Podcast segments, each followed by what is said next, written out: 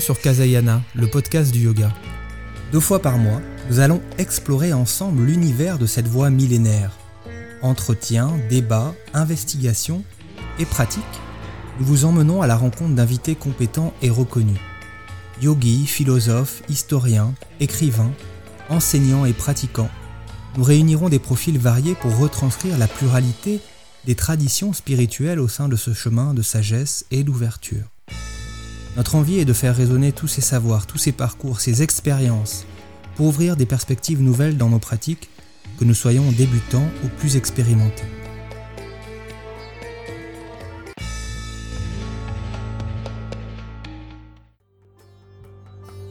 Bonjour à toutes et à tous. Je suis vraiment heureux de vous retrouver pour le troisième épisode de notre podcast. Aujourd'hui, nous allons poursuivre ensemble notre investigation pour mieux comprendre l'histoire du yoga.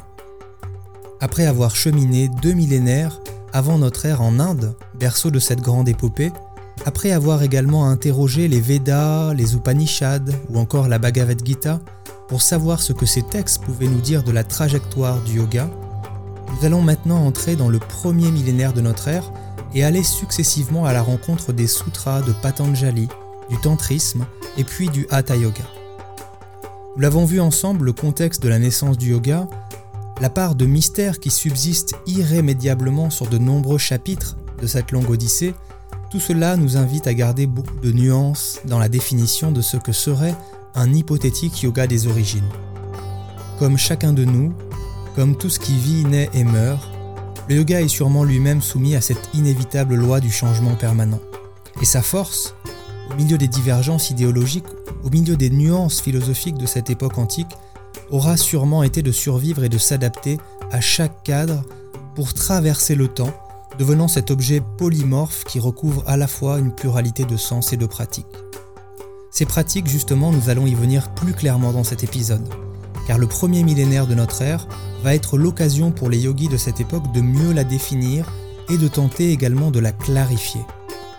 Nous sommes entre moins deux siècles avant Jésus-Christ et plus deux siècles après Jésus-Christ, et c'est ici que le dénommé Patanjali, dont on ne sait presque rien finalement, mais qui est souvent considéré comme le père du yoga, va rédiger les fameux Yoga Sutras, le texte de référence du yoga d'aujourd'hui, qui s'apparente à une forme de synthèse de toutes les approches du yoga qui ont fleuri précédemment. Alors déjà, avant de rentrer dans le contenu du texte, que sait-on de l'auteur présumé ou des auteurs présumés et à quelle date les sutras de Patanjali auraient-ils été composés? Afin de poursuivre notre enquête, retrouvons Rodolphe Mia et Alexandre Astier. C'est d'abord le point de vue d'un ou plusieurs intellectuels. Il y a débat là-dessus sur est-ce que, est que l'auteur c'est un seul euh, yogi ou bien est-ce que c'est une compilation de, différentes inspirations? On ne sait pas. On sait pas. En fait, tous les dix ans, on change d'avis là-dessus. Donc, euh, moi, je me garderais bien de donner un avis personnel là-dessus. Toujours est-il que le Yoga Sutra prend une importance considérable dans la mesure où c'est le texte le plus ancien qui ait été conservé et qui nous ait été transmis.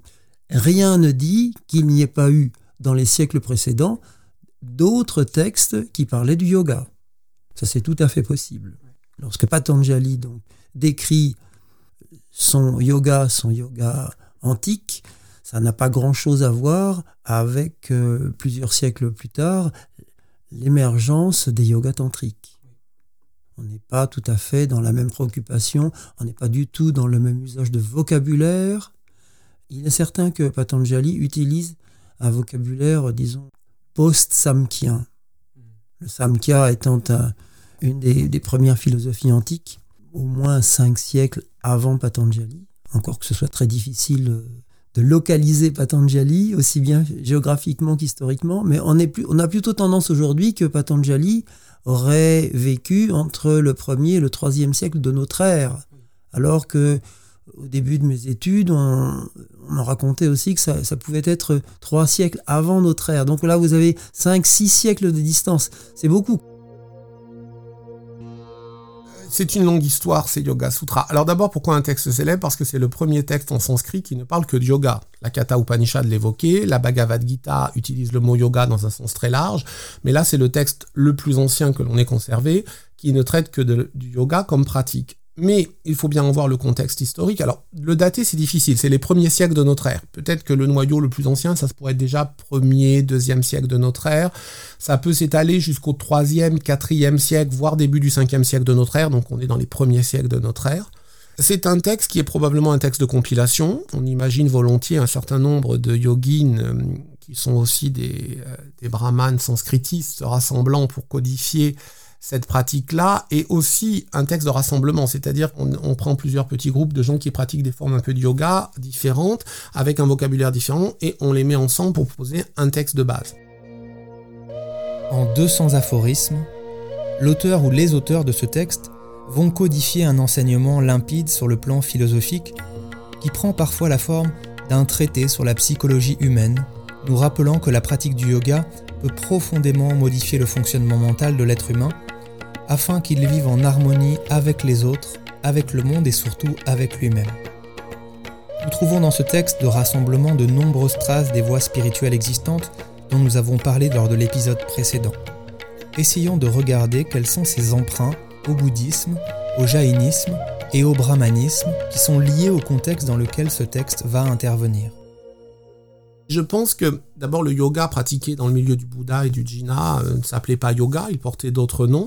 Ce sont les brahmanes qui viennent du milieu védique, qui s'intéressent un peu plus à la recherche d'une intériorité par rapport aux grands sacrifices védiques, qui vont adopter ces techniques et qui vont chercher à brahmaniser ces techniques. Et c'est probablement à ce moment-là qu'ils vont utiliser le mot yoga pour nommer cette méthode qu'ils empruntent à un milieu un peu différent, qu'ils adaptent. Et on est là au cœur de la naissance des Yoga Sutras. Alors effectivement, vous avez raison, dans les Yoga Sutras, il y a beaucoup de vocabulaire commun avec euh, les textes du bouddhisme ancien. En sanskrit, il y a beaucoup de termes qui euh, sont des termes qu'on appellerait dans, de sanskrit hybride, c'est-à-dire d'un usage particulier qui est lié au bouddhisme plus qu'au sanskrit classique. Des éléments du jainisme importants, hein, par exemple dans les listes de Yama, Niyama, euh, célèbres dans les Yoga Sutras, on a très nettement là des choses qui viennent directement euh, du jainisme. Après viennent aussi des choses du milieu culturel des brahmanes du védisme, la réintroduction d'Ishvara, le seigneur, d'une dose de dévotion qui peut varier d'ailleurs selon les passages des Yoga Sutras, et puis euh, réintégration également de vieilles traditions comme le tapas, l'ascétisme, qui s'intègrent là. Donc en fait, on est dans un, un creuset qui prend des éléments pratiqués dans le bouddhisme et le jainisme, mais qui sont des éléments qui existaient auparavant, qui ne sont pas spécifiquement bouddhistes et jain, qui sont cette pratique sur soi, qui peuvent être lus dans le cadre de l'hindouisme et qui vont euh, se couler aussi dans plusieurs grands cadres idéologiques. Dans le cadre du non-dualisme né des Upanishads, où on est dans une union de soi, principe spirituel avec l'absolu, mais il y a aussi la grande philosophie du Samkhya qui va nourrir essentiellement les Yoga Sutras, qui est une philosophie dualiste de la séparation entre les principes spirituels et la matière. Et je crois qu'on retombe là sur l'idée fondamentale que ce yoga est avant tout pratique et pas idéologie, manière d'être résultant de manière de se faire, qui a pu servir une recherche spirituelle dans des cadres très différents, que ce soit le cadre du bouddhisme où rien n'existe et tout est en un flux d'impermanence, dans des cadres brahmaniques et plusieurs types de cadres brahmaniques qui ouvrent vers une dualité ou, un non-dualisme ou différentes formes de yoga, tout cet aspect pratique de l'exploration de soi pour essayer de mieux se connaître et de connaître ce qu'il y a comme principe de réalité en soi, est quelque chose qui euh, enfin, a pu se couler dans toutes ces traditions différentes. Mais évidemment, c'est assez difficile à prouver concrètement, on est plutôt dans des domaines d'hypothèses de reconstruction. Récité oralement, traduit dans presque toutes les langues du monde, interprété des centaines et des centaines de fois, sûrement déformé aussi de son intention initiale, les Yoga Sutras restent un texte vivant, un texte en mouvement qui peut s'entendre et se comprendre de différentes façons, s'adaptant ainsi à des arrière-plans idéologiques et philosophiques différents, et notamment à la dualité ou à la non-dualité. Nous en reparlerons plus tard. C'est sûrement cette évolution qui permet à chacun de s'approprier les sutras dans le cadre d'un cheminement spirituel qu'on pourrait qualifier d'universel qui fait la force de ce premier texte de codification. Essayons en quelques minutes de plonger dans les Yoga Sutras pour comprendre comment ce texte, en structurant le point de vue du yoga, va devenir une référence. Alors un sutra en Inde ancienne, c'est un texte, un principe fondateur d'une discipline. Là, c'est pas tout à fait le cas puisque le yoga existe déjà depuis plusieurs siècles, mais tous les autres textes ne parlant que de yoga ne nous sont pas parvenus, donc c'est le texte le plus ancien. C'est un texte très prestigieux euh, qui probablement, disons, dans les premiers siècles de notre ère, a été la base de cette pratique de yoga que je vais essayer de présenter, et qui assez rapidement a laissé la place à d'autres formes de textes, des textes tantriques, puis les textes de Hatha Yoga, on en reparlera. Alors, la base de Yoga Sutra, c'est la reprise de la vieille idéologie dualiste du Samkhya. On considère que l'on a un principe spirituel, que l'on appelle Purusha, un mot sanskrit qui veut dire l'homme, qu'on appelle le Drashtri, le voyant, parce que la seule fonction de ce Purusha, principe spirituel, Drashtri, voyant, c'est d'être pure conscience, mais complètement inactif et immobile. Et en face de lui, il, ce Purusha un deuxième élément de la réalité qui est tout le reste, qui va de la nature, du cosmos, de tout ce qui est en vie, qui est en mouvement perpétuel, qui anime notre corps, qui est notre corps, qui est aussi notre mental, conscient, inconscient, jusqu'à la pointe la plus fine de l'intelligence. La grande idée des Yoga Sutras, c'est que ce principe spirituel s'illusionne, s'auto-piège, se met dans un piège lui-même en se croyant lié au corps, au principe euh, de, du mental, etc. Et se trouve par cette illusion embarqué dans des cycles de renaissance.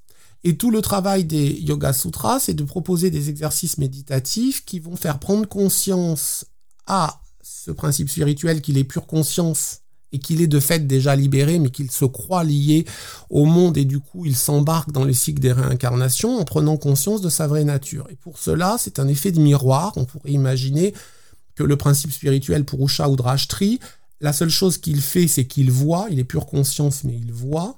Et que voit-il? Eh bien, il voit en face de lui la pointe de l'intelligence, le chitta, le mental, fonctionnement euh, psychique. Ce mental appartient à la nature et ce mental est parcouru de tous les mouvements d'agitation du monde en permanence. Et donc il a en face de lui un reflet troublé.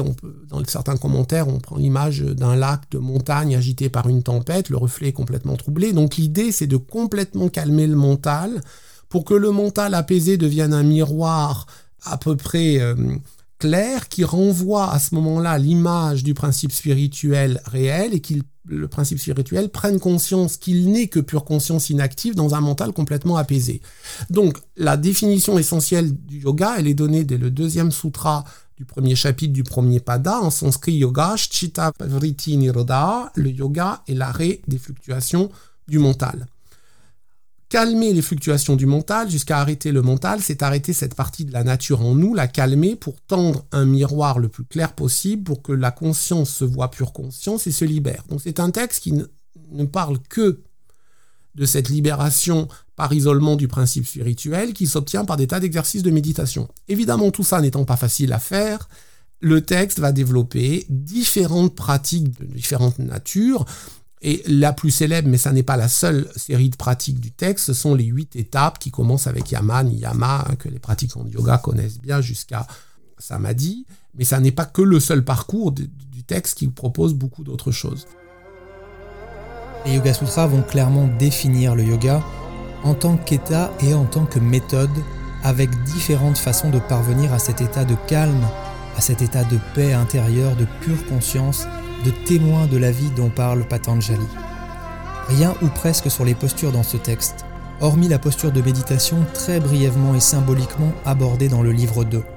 Nous sommes encore loin du yoga moderne et des centaines de postures et toutes leurs variations.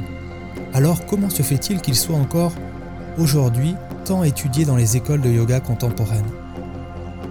C'est un texte qui ne parle que d'une pratique assise, asana, c'est expédié en quelques mots. On sait qu'il y a un contrôle du souffle, du prana, mais c'est tout.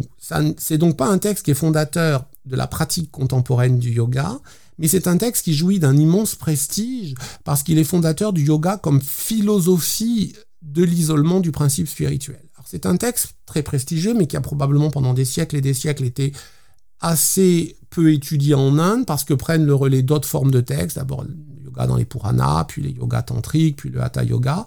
Et pourquoi est-il est tant étudié, peut-être à tort ou avec certaines dérives dans les écoles de yoga contemporaines? Essentiellement parce qu'au XXe siècle, Krishnamacharya est dans l'entourage de Krishnamacharya, un immense maître de yoga, qui recrée un yoga probablement en regardant plutôt vers les textes de Hatha Yoga du XVIIIe siècle, des méthodes occidentales qu'il mélange, de gymnastique qui servent à renforcer le corps, tout cela reformant un yoga et voulant indianiser un peu plus ce yoga, qui est aussi dans un agenda politique de lutte contre la colonisation anglaise, de revalorisation des corps indiens pour redonner une vraie euh, confiance et prestige à des Indiens qui ont été horriblement malmenés dans la période de colonisation. Krishnamacharya va s'emparer des Yoga Sutras et va en faire le texte de référence parce que c'est un texte extrêmement prestigieux. Mais Krishnamacharya relie les Yoga Sutras dans sa forme de yoga à lui, qui est un yoga qui s'inscrit dans un cadre non dualiste et dans un cadre théiste. Hein. c'est un, brahman vishnouite et donc ne lit plus du tout euh, ce que sont les Yoga Sutras à leur époque ancienne. Mais le fait de placer ces Yoga Sutras comme texte fondateur prestigieux euh, va entraîner tout le XXe siècle avec une véritable fascination pour ces Yoga Sutras et ça crée quand même une certaine ambiguïté parce que quand on pratique du yoga, on pratique d'autres choses aujourd'hui qui ne sont pas les yoga sutras. Alors bien sûr, le texte donne des tas d'éléments intéressants de réflexion, euh, de réflexion éthique, de réflexion sur la progression spirituelle, mais j'allais dire c'est avant tout un très grand texte de mystique ou de méditation, euh, plus qu'un texte de pratique du yoga. Les Yoga Sutras vont marquer un passage. À cette époque, le yoga va devenir en tant que tel l'un des six points de vue philosophiques d'Arshana de l'Inde ancienne. Le yoga va s'installer à côté du Samkhya, un autre texte, un des cinq autres points de vue, auquel il est naturellement associé à cette époque puisque, comme l'ont dit nos deux compagnons de l'histoire du yoga, le yoga de Patanjali puise ses racines métaphysiques dans cette vision dualiste de la réalité. D'un côté, ce qui est matière, le manifesté, et de l'autre, le non manifesté, et notamment ce principe spirituel individuel souvent appelé Purusha. Alors que le yoga est souvent envisagé aujourd'hui comme une vision plutôt non duelle du monde, tout est dans tout, tout est un, il n'y a qu'une seule et même réalité, rien n'est séparé, sujet et objet ne sont pas distincts selon cette approche, essayons peut-être de clarifier ce qui est entendu par voie duelle et non duelle, car ce débat ancien est encore présent aujourd'hui parmi les spécialistes. Est-ce vraiment si différent? Différentes, oui et non. On, il faut jamais oublier que la logique indienne va toujours favoriser l'inclusion. C'est une logique du et et pas du ou occidental qui exclut. Et je crois que beaucoup d'occidentaux focalisent peut-être trop euh, sur cet aspect dualisme, non-dualisme. Cela dit, il faut quand même être clair. Il faut redéfinir que veut dire cette notion de dualisme et de non-dualisme dans les textes anciens. C'est euh, très clair. C'est la notion de réalité. Qu'est-ce qu'il existe réellement? Combien de principes, alors réels, c'est-à-dire des principes éternels, incréés, immortels, combien en existe-t-il? Le philosophe occidental dirait des réalités ontologiques, c'est-à-dire les réalités fondamentales. Eh bien, deux grandes réponses. Certains vont répondre, il n'existe qu'une réalité fondamentale, il n'existe qu'un élément, un principe éternel, incréé, immortel. L'âme que l'on a en nous, le principe spirituel, est de même nature l'absolu, appelé en sanskrit Brahman, qui sous-tend tout ce qui existe. Et c'est cela que l'on appelle le non-dualisme, l'advaita en sanskrit, c'est-à-dire qu'il n'y a pas de chose, il n'y en a qu'une. Donc on pense que notre principe spirituel est de même nature que l'absolu.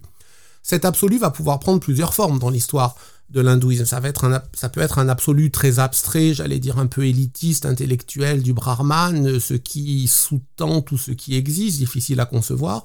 Mais cet absolu va prendre aussi dans la forme dévotionnelle, la forme d'un grand dieu, qui peut être Krishna dans la Bhagavad Gita, qui peut être Shiva dans d'autres textes, ou Vishnu, ou la déesse. Mais euh, l'idée du non-dualisme, c'est l'idée que le principe spirituel est de même nature que l'absolu. Le, non, euh, le dualisme, pardon, c'est qu'il existe deux choses, Dvaita. Et ça, c'est sous-tendu par la vieille philosophie du Samkhya qui nourrit les Yoga Sutras, dans le dualisme, il existe les principes spirituels, qui sont des entités éternelles, c'est une sorte de singulier pluriel, c'est un, concept très indien, c'est-à-dire qu'il y a une multitude de principes spirituels, appelés par surtout Purusha ou Drashtri, le voyant dans les textes des Yoga Sutras ou des textes du Samkhya. Ces principes spirituels sont éternels, et il y a une deuxième grande réalité qui est tout le reste. Tout le reste qui est appelé la Prakriti, l'évoluante, la nature, qui va des aspects les plus matériels, en passant par les sens, les organes des sens, tout notre corps, le fonctionnement de notre mental, inconscient, conscient, jusqu'à la pointe la plus fine de notre intelligence, tout ça est la nature. Ce sont deux entités séparées, c'est-à-dire qu'elles existent éternellement, elles sont en interaction, c'est tout le jeu des Yoga Sutras. En principe spirituel va chercher à se dégager de la nature et d'obtenir cette libération par l'isolement de lui-même. Ce qui fait que ces voies de dualisme et de non-dualisme ouvrent sur des conceptions du yoga différentes, mais surtout intellectuellement. Dans le non-dualisme, c'est un yoga de l'union. On va chercher à unir son principe spirituel avec l'absolu pour chercher la libération du cycle des renaissances.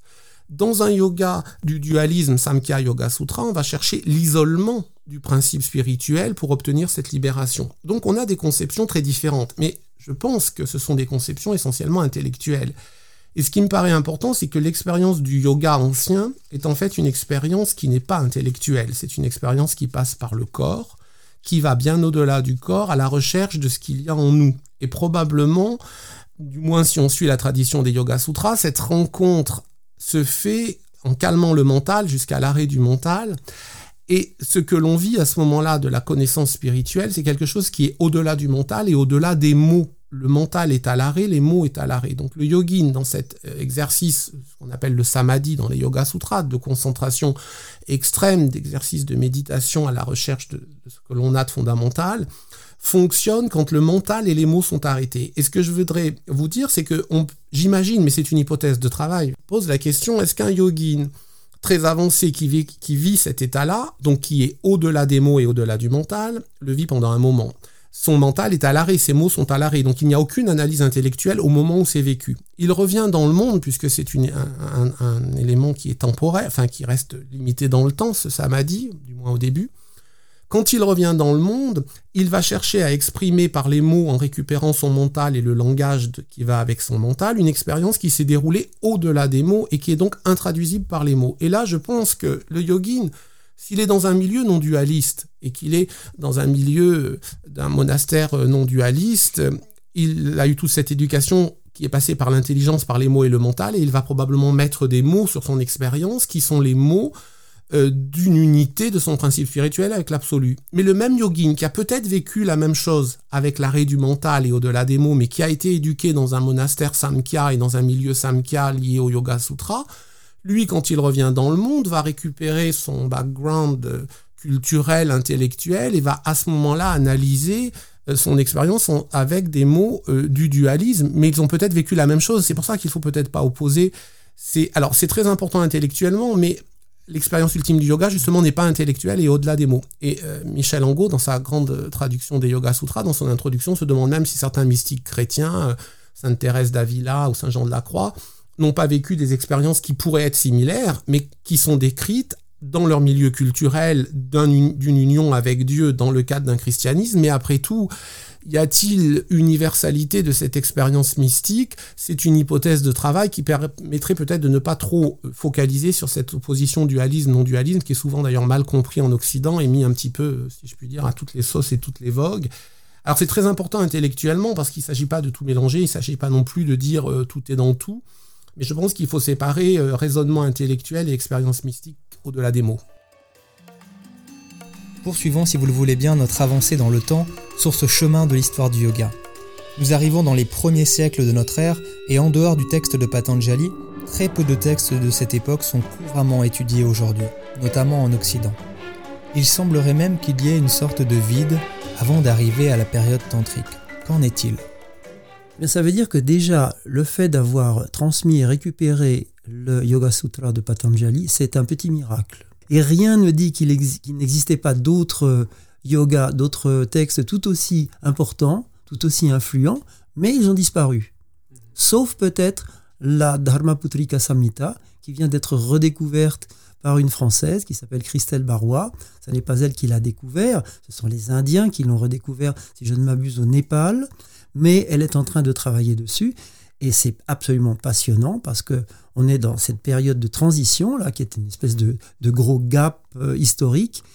il se trouve que la Dharmaputrika nous montre bien qu'il y a une évolution dans les concepts, une évolution dans les pratiques. Ça n'est plus le yoga de Patanjali et ça n'est pas encore le yoga tantrique. On, commence à voir euh, des, des, questionnements, dans cette euh, Dharma Putrika, notamment sur la capacité du yogi à entrer dans le corps d'un autre, de son vivant, et à passer au moment de la mort dans le corps d'un autre.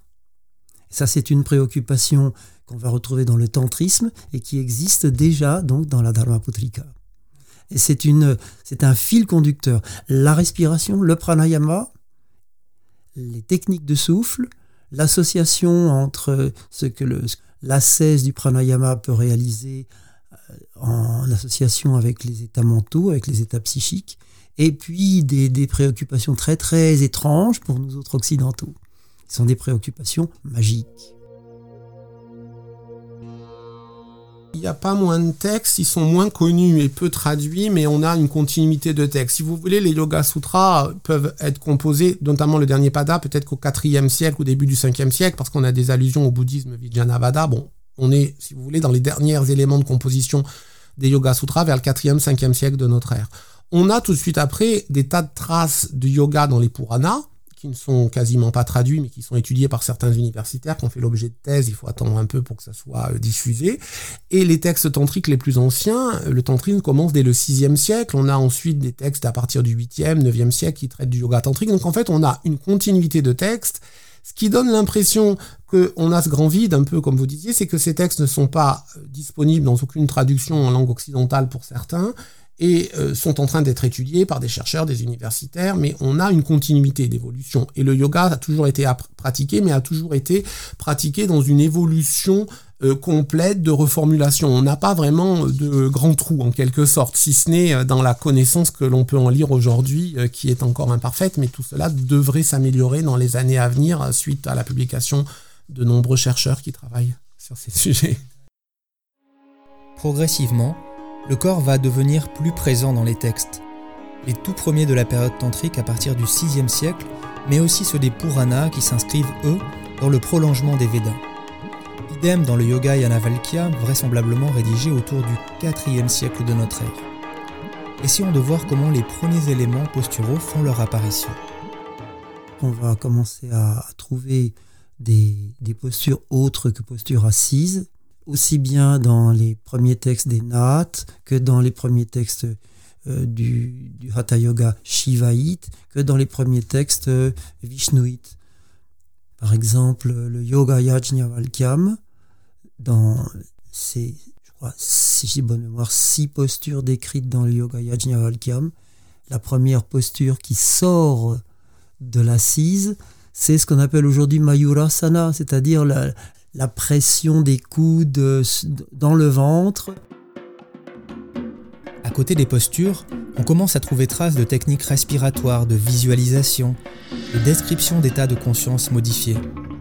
En cette période, le corps, à peine présent dans le védisme et presque absent dans le yoga de Patanjali, devient un lieu symbolique, un lieu de rite, qui unit l'humain microcosme à l'univers macrocosme. Dans cette vision qui verra naître le Tantra, le yoga n'est plus seulement une pratique, mais une façon de vivre beaucoup plus globale. Selon les yogis de cette époque, qui étaient sûrement eux aussi des ascètes à la base, nous traversons une période décadente, et il faut à l'humain des moyens très puissants pour lui permettre d'évoluer. Ces nouveaux yogis ne considèrent pas qu'il est possible de s'extraire du monde matériel, de s'isoler des désirs, mais qu'il est au contraire indispensable d'en faire pleinement l'expérience, en explorant les potentiels cachés du corps physique. Il n'est plus question de renoncer au monde ici, mais de se servir du désir, cette énergie primordiale, de diviniser son corps par le rite. Alors le tantrisme est-il une véritable révolution dans l'univers et l'histoire du yoga? Le tantra, c'est une culture. C'est une culture qui va englober à la fois la révolution architecturale, le renouveau total du rituel, qu'on va appeler maintenant l'hindouisme, et puis des pratiques de libération, c'est-à-dire des pratiques euh, spirituelles en voie d'une libération définitive, qui vont devenir de plus en plus précises, de plus en plus techniques, notamment euh, dans le Hatha Yoga, qui est un yoga éminemment tantrique, mais dans d'autres pratiques magiques, d'autres rituels tantriques sur la, sur la mort, sur euh, la sexualité, tout ceci étant une culture qui va s'organiser et qui va être récupérée par la caste brahmane, alors que le tantrisme, il est hors d'âge, on peut dire, il n'est même pas indien. Il, il a existé tous ces cultes, cette relation entre le microcosme, entre l'homme, l'humain individu et, et la nature et l'univers et le monde, cette relation, c'est une base du tantrisme. La seconde base du tantrisme, c'est la relation créationniste, ou plutôt la relation dans, l'émergence de la vie, c'est-à-dire la sexualité, c'est-à-dire la féminité, le rapport entre la masculinité et la féminité. Cela, c'est aussi la base du tantrisme. Mais alors qu'il a seulement quelques siècles, est-ce que le point de vue de Patanjali est remis en question? À cette époque Il est révoqué. Il est différent. Ça ne veut pas dire que le yoga de Patanjali est caduque, loin de là. Il reste une base de réflexion, une base intellectuelle, mais à partir du tantrisme, on n'utilise plus du tout les mêmes outils. L'outil corporel devient éminemment euh, puissant euh, et un nouveau vocabulaire arrive, l'usage des mots chakra, l'usage des mots kundalini. C'est relativement récent dans l'histoire de l'Inde. Tandis que le rapport à la respiration, ce qu'on pourrait appeler le pranayama, lui, il est très très ancien. Il date des plus hautes Upanishads. On se, on se vraiment on se préoccupait de, de la notion de prana. Le prana, c'était, presque l'équivalent du brahman dans les premières Upanishads. C'est ainsi que va naître la vision d'un corps énergétique, une couche de l'être plus subtile, invisible, qui peut être stimulée, exaltée par des techniques qui passent par ce corps physique. La période dite tantrique va donc consacrer l'intérêt du corps comme outil principal de l'alchimie yogique, de cette transformation, le corps n'étant plus seulement à rejeter ou à nier. Tout cela va profondément faire évoluer la pratique du yoga. Regardons ensemble quelles sont les avancées, les grandes nouveautés de cette période tantrique. Alors la période tantrique, euh, la, période d'apogée, c'est à peu près entre le 6e et le 13e siècle de notre ère. Euh, où euh, le mouvement tantrique va se développer d'ailleurs dans toutes les religions de l'Inde ancienne, hein, hindouisme, bouddhisme comme jainisme, avec probablement une origine dans l'hindouisme. Et la grande nouveauté euh, du tantra, enfin du tantrisme, hein, le mot tantrisme est un terme occidental qui vient d'un certain type de texte qu'on appelle les tantras, euh, qui présente cette deuxième révélation après la révélation védique, puisque ce sont des grands dieux qui sont censés parler dans ces textes des tantras. La grande nouveauté, c'est que l'on réintroduit ce qu'on avait euh, mis de côté dans l'ascétisme ancien, c'est-à-dire le désir, le monde, le corps, la sexualité, tout cela qui était mis de côté dans l'ascétisme ancien revient en force avec l'idée que l'on peut utiliser le monde, le désir comme moteur fondamental de toute forme de vie, et tous les aspects du corps pour euh, une voie spirituelle de libération. Donc c'est le retour du monde et du désir. Et dans ce retour-là, euh, il y a évidemment le retour du corps et tous les exercices du pratiquant du tantrika sont des exercices rituels de divinisation de son propre corps pour rendre un hommage aux divinités que l'on installe sur son corps et se développent des formes de yoga dont le but est très différent des Yoga Sutras. Hein. Les Yoga Sutras, c'était un yoga très austère, très ascétique, qui permettait euh, la libération par l'isolement du principe spirituel.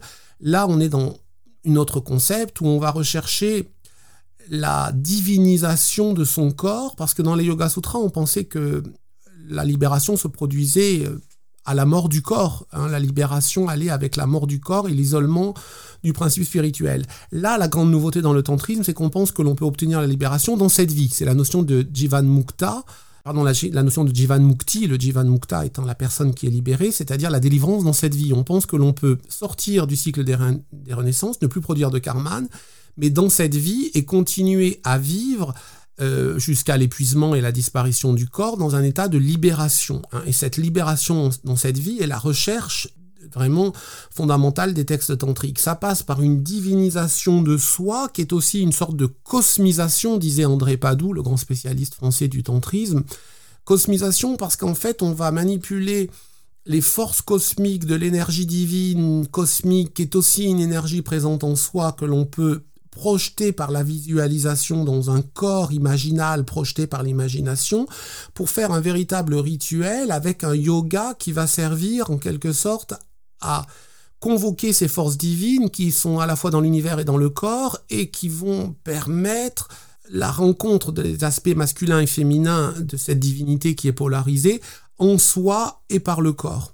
Alors ce qui est complexe à, comprendre, c'est que dans ces textes anciens, c'est un corps physique mais c'est un corps surtout projeté par la puissance de l'imagination, un corps imaginal qui n'est surtout pas un corps anatomique, hein, ça ne part pas d'une découverte d'une anatomie euh, subtile euh, qui existe, c'est vraiment un exercice de visualisation créative, une bhavana en sanskrit, où le yogin projette par son imagination, en lisant des traités complexes décrivant un corps avec des centres énergétiques, les fameux chakras, qui sont en nombre et en localisation extrêmement variés d'un texte à l'autre. Et puis euh, l'équivalent de l'énergie divine euh, féminine, puisque le, monde divin est polarisé entre masculin et féminin, qu'on peut retrouver dans le corps qui se nomme la Kundalini, et on va projeter par un exercice de visualisation une montée de cette Kundalini dans les chakras jusqu'à l'union des principes divins masculins et féminins dans le corps imaginal projeté par l'imagination, qui est la source de la divinisation et de la cosmisation. Mais j'insiste bien, c'est que dans ces textes anciens, les chakras n'existent pas. Ce ne sont pas des éléments anatomiques, ce sont des éléments de la projection de la force de la visualisation imaginative. Ça ne veut pas dire qu'ils ne fonctionnent pas, au contraire, selon les textes sanscrits anciens, c'est que la force de l'imagination crée quelque chose qui va permettre cette divinisation de soi. Hein. Mais il y a beaucoup de malentendus sur les chakras et c'est une longue histoire pourquoi ça s'est rigidifié comme cela jusqu'au XXe siècle en Occident.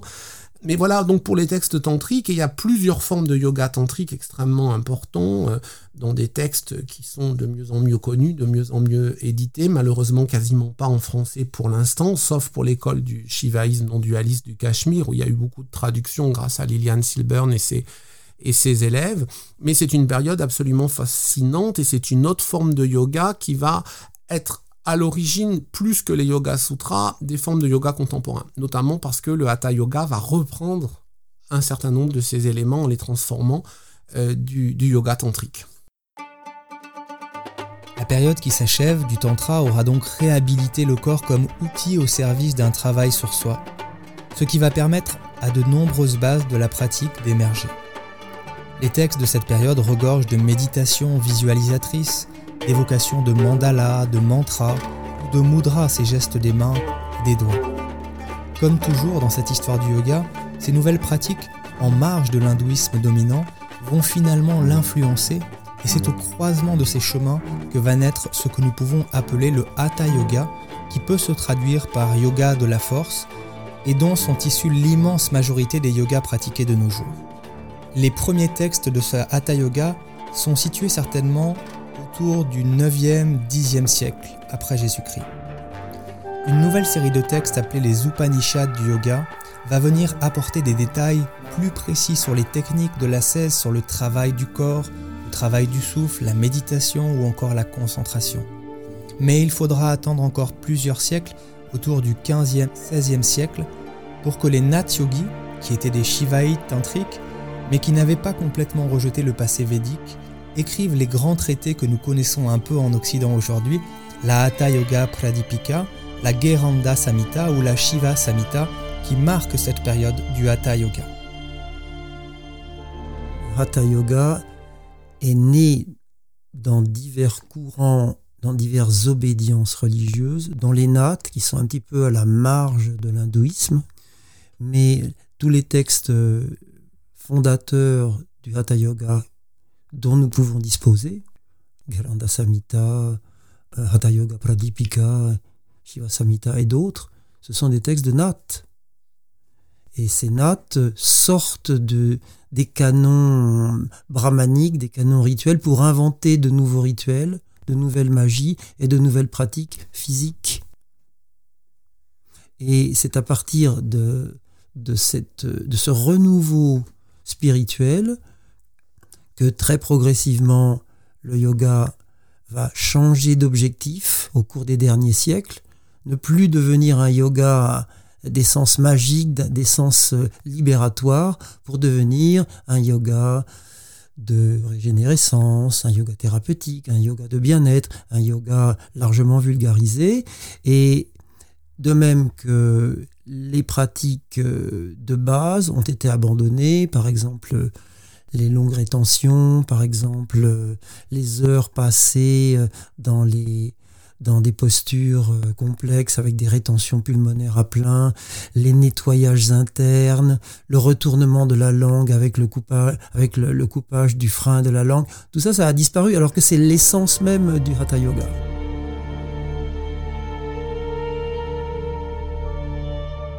Alors, les, chronologiquement, si vous voulez, l'apogée du tantrisme, c'est 6e, 13e siècle. Le Hatha Yoga, les textes les plus anciens apparaissent à partir du 11e siècle. Hein, donc, ça, les choses se chevauchent. Les textes de Hatha Yoga s'échelonnent du 11e au 18e siècle. Le Hatha Yoga est quelque chose qui est encore plus centré sur le corps, qui va chercher vraiment la fortification du corps par des exercices euh, vraiment de renforcement musculaire et de travail sur ces énergies du corps, je vais y revenir un petit peu, en développant cette fois euh, des postures qui sont pour la première fois des postures non assises, hein, parce que dans le yoga tantrique, apparemment, ce que l'on en comprend, c'est que la plupart des postures sont des postures assises. C'est un yoga qui reste un yoga méditatif et un yoga de la visualisation. Donc on est toujours comme dans les Yoga Sutras, encore assis à méditer ou à projeter euh, visuellement euh, par la force de son imagination. Le Hatha Yoga va faire naître pour la première fois des postures non assises qui sont un travail sur le corps et l'idée c'est de trouver une sorte de divinisation de son corps mais contrairement peut-être au yoga tantrique qui cherchait cette espèce de cosmisation, d'identification avec la divinité dans une espèce de fusion mystique et cosmique, le pratiquant du hatha yoga cherche probablement plus l'immortalité dans son corps. Et l'usage de son corps va avec un usage du monde. On recherche autant les pouvoirs surnaturels et la maîtrise du monde que la sortie du monde du cycle des, euh, des réincarnations. Donc vraiment, c'est un yoga qui devient un yoga plus sportif en quelque sorte, au sens du renforcement musculaire du corps, mais toujours avec cet horizon de la recherche de la sortie du cycle des réincarnations qui se double là aussi beaucoup d'une volonté de pouvoir sur le monde. Hein. On est un peu dans cette vieille imaginaire médiévale. Alors les premiers textes, euh, à partir du XIe siècle, sont des textes d'ailleurs bouddhiques qui nous parlent de Hatha Yoga. Et la conception la plus ancienne du Hatha Yoga, elle paraît très étrange aujourd'hui, puisque ça part d'une idée anatomique qui est fausse pour euh, l'anatomie euh, c'est que, d'abord on parle que d'hommes parce que c'est des textes d'ascètes masculins, et l'idée c'est qu'il y a du bindu, alors bindu c'est la semence ou le sperme, et ce bindu serait créé dans la tête, lié au monde de la Lune. Et la première obsession, c'est que ce bindu, c'est la force vitale, mais c'est aussi très concrètement le sperme masculin, goutte de la tête vers le bas du corps. Donc soit le bindu descend et brûlé dans l'estomac, il est perdu, soit il est éjaculé et il est également perdu. Donc toute la première affaire de ces ascètes, c'est de trouver comment conserver dans la tête cette, semence et l'élan vital. Et c'est donc notamment des techniques qui vont permettre d'utiliser la langue pour sceller euh, derrière la partie du voile du palais, euh, Ketchari Mudra, des choses comme ça, ou se renverser tête en bas, enfin pour essayer de conserver le sperme dans la tête. Donc ça part d'une quand même quelque chose pour nous d'assez... Euh, étrange et assez médiéval de cette conception-là. Et ça, c'est les textes les plus anciens, parce qu'il y a un deuxième schéma dans les textes de Hatha Yoga qui est ensuite, lui, repris du yoga tantrique, c'est-à-dire un yoga de la puissance de la Kundalini qui est censé montrer euh, dans les chakras, dans ce corps qui est dans les textes tantriques un corps essentiellement imaginal, c'est-à-dire produit par l'imagination pour avoir des effets. Le Hatha Yoga commence un peu à considérer que ce corps est de plus en plus physique et relié vraiment au corps physique et vont mélanger dans les textes, faire une synthèse entre les vieux systèmes préservation du bindu et les systèmes de Kundalini qui vont euh, se chevaucher. Dans le Hatha Yoga, toutes les couches de l'être vont être mobilisées pour permettre la transformation, y compris le corps physique. Qu'apportent de nouveau les textes de cette époque concernant la pratique des postures justement? Quelle est l'histoire des postures entre le Xe et le XVIIIe siècle? D'où viennent-elles? Et donc comment était pratiqué le yoga de cette époque? Alors, le texte le plus emblématique, parce que d'abord il est bien traduit depuis longtemps, depuis les années 70 en français et depuis plus longtemps en anglais, c'est la Hatha Pradipika. On l'appelle aussi Hatha Yoga Pradipika, mais le vrai nom sanskrit est Hatha Pradipika, la petite lampe du yoga vers 1450, on est au milieu du XVe siècle, qui pour la première fois décrit 15 asanas, dont un certain nombre d'asanas qui sont des postures non assises. Et ça, c'est une grande nouveauté dans ce travail sur le corps. Mais pour l'instant, la Hatha Pradipika, apparemment, ce sont quand même des exercices où on tient le plus longtemps une posture, assise ou une posture non, non assise, des postures complexes qui sont d'ailleurs toujours pratiquées dans le yoga actuel. Et l'idée probablement c'est qu'on la tenait des dizaines de minutes, voire peut-être pour les yogins très expérimentés jusqu'à plusieurs heures. Mais il n'y a aucun mouvement, aucun enchaînement, aucune séquence encore dans euh, ces techniques de Hatha Yoga. Alors la grande nouveauté de la recherche actuellement, c'est que beaucoup de chercheurs anglo-saxons, je pense à James Mallinson, à Jason Birch, à Mark Singleton qui travaille aussi euh, sur certains de ces textes, et d'autres ont découvert un grand nombre de textes manuscrits qu'ils ont étudiés, qui ont été l'objet de leur de ils sont publiés en articles, on attend les traductions en anglais probablement l'année prochaine d'un certain nombre de ces textes, puisqu'il y avait un énorme projet euh, soutenu par l'université La SOAS de Londres là-dessus. Et on voit toute une histoire se dessiner avec des étapes particulières. Alors on peut lire par exemple dans l'excellent livre Les racines du yoga, qui a été traduit en français chez Almora, de Singleton et de Mallinson, un grand nombre d'extraits de ces textes, et on voit se dessiner une chronologie. Et il y a une étape qui est à mon avis fondamentale, qu'on vient juste de découvrir et qui est peut-être pas très bien connue euh, du public francophone et peut-être encore moins des gens non universitaires, qui est un texte passionnant qui s'appelle la Hatha Biasa Padati, qui est un texte du XVIIIe siècle et cet Hatha Padati propose 112 asanas. On voit très bien qu'à partir de la Hatha Pradipika, qui avait 15 asanas, la tendance c'est la multiplication des asanas. Alors il y a plusieurs éléments proposés par Jason Birch. Pourquoi cette multiplication d'asanas euh, popularité croissante, compétition entre les différentes écoles, prolifération de la littérature, et puis on intègre aussi des pratiques qui viennent d'autres traditions notamment de la tradition euh, du sport. Parce que dans la Tabiasa Padati, ce qui est intéressant, c'est qu'on a pour la première fois la description de mouvements répétitifs dans une même posture. C'est-à-dire qu'on répète plusieurs fois le mouvement, et puis il y a aussi euh, l'idée d'enchaînement de postures dynamiques, c'est-à-dire de séquences, qui est tout à fait nouveau dans le yoga. D'où vient peut-être cette influence L'hypothèse proposée par ces chercheurs, c'est que ça viendrait d'une influence de la lutte traditionnelle indienne, que ces pratiquants d'Hatha Yoga cherchaient un renforcement musculaire du corps et donc regardent des techniques qui étaient utilisées dans la lutte traditionnelle et les intègrent au bénéfice du Hatha Yoga, mais du coup ça fait rentrer dans le Hatha Yoga le mouvement, la séquence, le dynamisme, mais vous voyez qu'on est au XVIIIe siècle, hein, qui a donc une très longue histoire du yoga avant où le yoga était euh, en position d'immobilité. Alors ce qui est amusant aussi, c'est que le mot yoga dès l'époque védique était lié justement au mouvement. Alors retrouve-t-on à travers le mot un vieux sens très ancien? Certains Indiens aiment bien spéculer sur cet aspect-là. Euh, donc ce texte de la Tabiasa Padati euh, va vraiment probablement révolutionner un certain nombre de choses parce qu'on l'a pensé jusqu'à maintenant, suite à l'étude de Mark Singleton, qui d'ailleurs travaille actuellement sur la Tabiasa Padati, mais dans son premier livre, il pensait que tout ce qui était mouvement, séquence, était plutôt d'une influence de la gymnastique occidentale de la fin du 19e et début 20e siècle, ce qui est vrai en partie, mais probablement que quelqu'un comme Krishnamacharya, qui fait croire... Euh, un peu de manière légendaire, euh, qu'il trouve un enseignement euh, du yoga euh, dans les Himalayas, etc. On n'est pas très bien sûr. Probablement pour l'historien, la piste la plus sérieuse, ce serait qu'il ait lu ces textes du XVIIIe siècle sur le mouvement, l'enchaînement. Mais c'est quand même important parce que ces textes du XVIIIe siècle sont complètement indiens, c'est avant l'influence coloniale, et donc on ne peut plus dire aujourd'hui que tout le mouvement, la séquence, le dynamisme vient de la gymnastique occidentale. Une partie vient, c'est indéniable, mais il y a aussi dans les derniers textes tardifs du Hatha Yoga, tous ces éléments-là.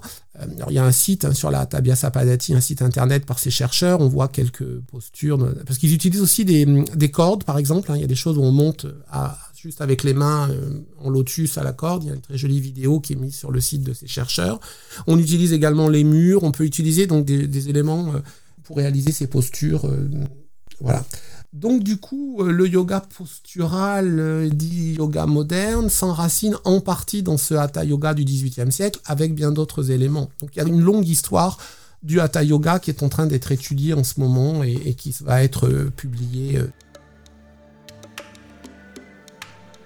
L'histoire du yoga recèle encore mille secrets. Et nous ne sommes peut-être qu'à l'aube d'une grande vague de découvertes sur cette mémoire, sur cet itinéraire d'un enseignement ancestral. Nous arrêtons ici aujourd'hui concernant la chronologie de ce récit historique autour de la fin du 19e siècle, et c'est ici au crépuscule du yoga moderne que nous reprendrons ensemble notre chemin dans 15 jours lors du troisième et dernier épisode de ce triptyque consacré à l'histoire du yoga. Avant de terminer l'émission, j'ai quand même souhaité poser une dernière question à nos deux invités, car le yoga, nous l'avons vu dans cette histoire, propose beaucoup de voies différentes, beaucoup d'approches qui ne sont certainement que des nuances, mais avec un risque qui serait celui de se perdre, de se disperser lorsqu'on s'intéresse à sa richesse philosophique, à sa dimension historique. Or le yoga, nous le savons, vise avant tout l'inverse, se centrer pour se retrouver. Alors comment éviter cet écueil? Comment ne pas se perdre? Comment trouver sa voie, sa façon de pratiquer et son propre yoga authentique Écoutons ensemble leurs réponses et leurs conseils. Il est difficile d'épouser deux, voies spirituelles qui, d'un point de vue conceptuel, d'un point de vue philosophique, peuvent euh, rencontrer quelques contradictions. Alors, pour ma part, je n'ai jamais tenté l'expérience de monter deux chevaux à la fois. Un conte euh, célèbre en Inde qui concerne euh, un homme qui est assoiffé et qui, qui manque de qui manque d'eau euh, sur le, territoire, sur la parcelle où il, où il vit. Alors il décide de creuser un puits. Il creuse jusqu'à une certaine profondeur et puis il s'aperçoit qu'il n'a toujours pas trouvé de l'eau. Donc il change, il va 10 mètres plus loin et il creuse de nouveau un trou et, rien à faire. Et comme ça toute sa vie, il va creuser des petits trous sans jamais trouver l'eau. Bon, ça, c'est la parabole de celui qui, qui change euh, d'écurie, hein, qui change, qui change de tactique euh, à chaque fois qu'il s'épuise à, chercher, chercher sans jamais rien trouver. Ou en tout cas en étant, en étant insatisfait. Au-delà de ça, nous sommes dans un, dans un temps assez paradoxal où l'éventail des connaissances, des propositions spirituelles est tellement large qu'il est très difficile de s'y retrouver. Alors moi, je donnerais un, conseil. Je pense que nous avons notre libre arbitre, mais nous avons aussi une part de, disons, euh, de choix qui ont été préalablement établis, c'est-à-dire la capacité à, nous reconnaître nous-mêmes dans les capacités personnelles, dans ce que nous pouvons développer, dans ce que nous pouvons réaliser. Alors faites confiance aux rencontres qui vont jalonner votre existence. Parfois, une rencontre peut vous aider un an, deux ans, parfois, elle peut, elle peut vous orienter définitivement euh, toute votre vie, de façon à trouver authentiquement votre svadharma, c'est-à-dire ce pourquoi vous êtes là sur Terre, ce qui vous convient le mieux, ce que vous pouvez réaliser réellement. Dans la mesure où la transmission spirituelle ne se fait plus de manière familiale, même plus de manière sociétale, en tout cas pour nous autres occidentaux. Il n'y a plus de religion établie euh, qui va naturellement se transmettre de génération en génération. C'est à nous de faire notre chemin dans ce marché incroyable. Et dans, aussi dans cette absence de spiritualité. Alors je pense que les rencontres que nous faisons, ces, ces croisements, ces chances extraordinaires que, que nous avons de rencontrer tel ou tel enseignant, eh bien, il faut les saisir parce qu'on n'en a pas 100 dans l'existence. Si on a une dizaine de, de, rencontres déterminantes qui vont véritablement nous instruire dans l'existence, c'est tout le bout du monde. Alors il faut les saisir, ces chances-là.